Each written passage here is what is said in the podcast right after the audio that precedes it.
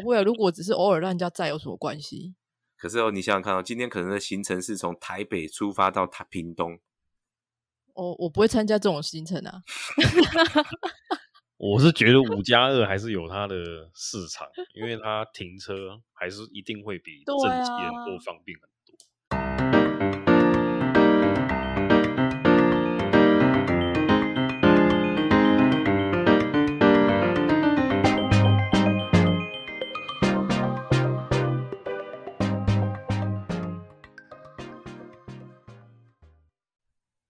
大家好，欢迎收听巴卡丘提盖营养话题，我是 Peggy。大家好，我是 Michael。Hello，我是 Sam。好，今天我们要聊什么呢？Sam，今天极短篇还是回到我们上次讲的重点，就是生活日常还有时事新闻。那今天我们要聊的是生活主题，食衣住行里面的行，行啊，对我们都有一张腿，就是用走的就好啦，不管从 南到北用走的。所以我知道，因为其实我们有小孩之后，都一定要买车嘛，四轮的，因为总是觉得，嗯，载小孩还是要开车会比较安全一点。但是这时候就会有一个抉择的问题。我们今天的主题就是，你买车，如果你预算够的话，你会买五加二人座，还是你会买正七人座的车？然后因为我是住南部，Sam 是住北部，那如今天的前提就是我们两个都有车位的状况下，我们两个会怎么选择？我自己觉得我会偏向五加二。我自己我们家是我跟我太太，然后两个女儿加一只大狗。可是我有大概算过，我们的车位如果停皮卡可以停得下去，而且车门是还可以打开的，只是说不能到完整的半开这样，就是可能只能开一点点，然后你要稍微赚一点出来这样。可是皮卡应该算是五人座，对不对？它是五有五加二的吗？呃五人座后面是坐后面的那些熬到后面啊。呃，皮卡是不会把题外话，对哦对对那个是那哎，我也是想买皮卡，但是皮卡是给那个 Oracle 做的啦。皮卡，然后后来有想过让他做后那个后后斗那边，但是后来想想，嗯，还是希望把它把它放在车厢内，可以吹冷气啊。我是偏向买五加二，因为说实在话，因为我们家的狗不会每天都跟我们出去，它就是偶尔我们有出去郊游或出去玩的时候才会载它这样。那大部分的时间我们就是两大一小，或是两大两，顶多两大两小。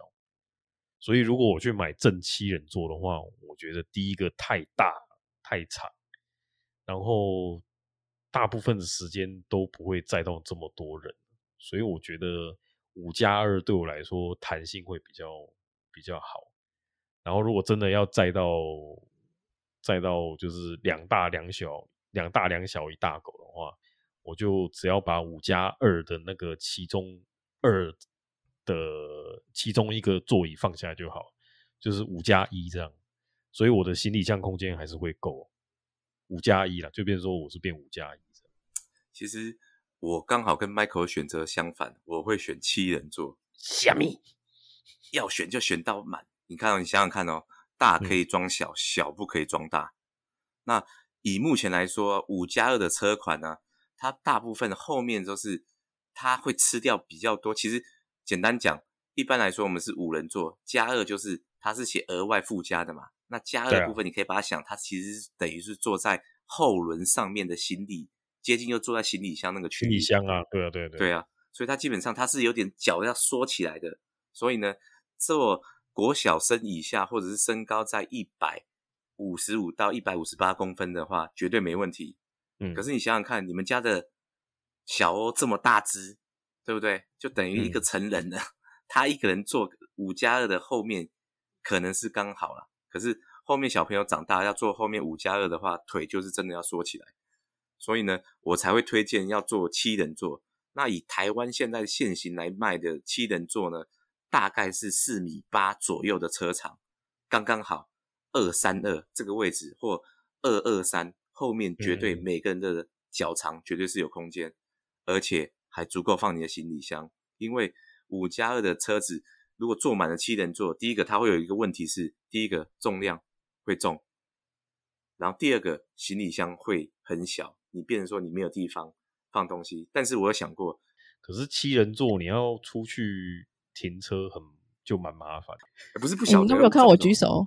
哦好好好，哎，乘客请说，乘客请说。对啊，我举手举半天都不能看到我举手。哦，好好，请说，请说。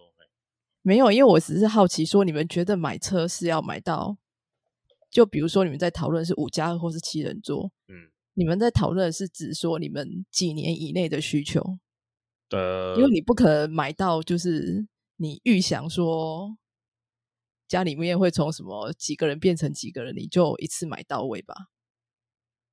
对，应该是以近五到十年吧，五到十年的需求。如果我有一个很大的停车位啊，那我问你，一年会载到七个人的机会大概会有几次？一年呢会载到七个人，就要看威尔森什么时候来找我载他，就会多加他这个人。所以其实很少会用到七个人呐。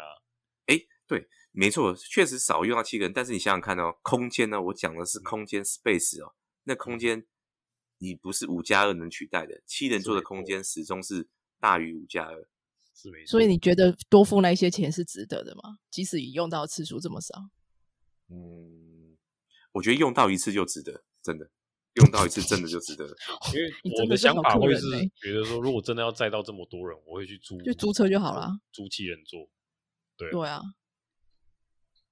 然后平常不过这这也是看的，因为我爸妈本身有车，然后我岳父岳母他们自己也有车，所以通常我们真的要出去全员满载的话，就是开两台车出去这样，他们开一台，我们开一台这样，所以暂时还没有要要载到七人啊。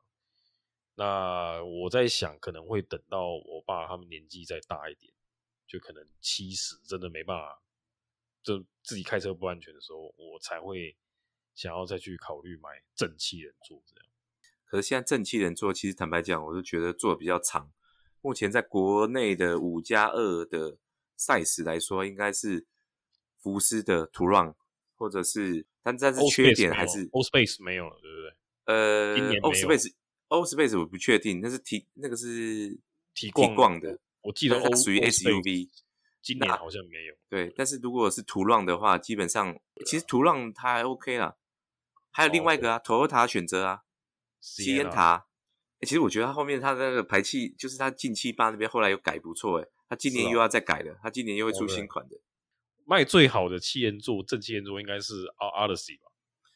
呃，对，但是我觉得 Odyssey 它现在新今年又出新款，不过它直接原本的车价一六八变一七八，涨十万，坦白讲有点哦受不了。还是一样、但是啊？我也坐过 Odyssey，第二排真的很舒适，就跟皇帝般一样的舒适啊。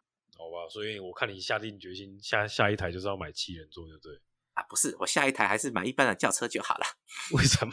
你这边讲半天，我只是把一些我的心得跟大家做分享，想说各位我们的听众伙伴们有有买车的需求，就可以 follow Michael 的概念；如果是有七人座的需求，可以 follow 我的概念，对不对？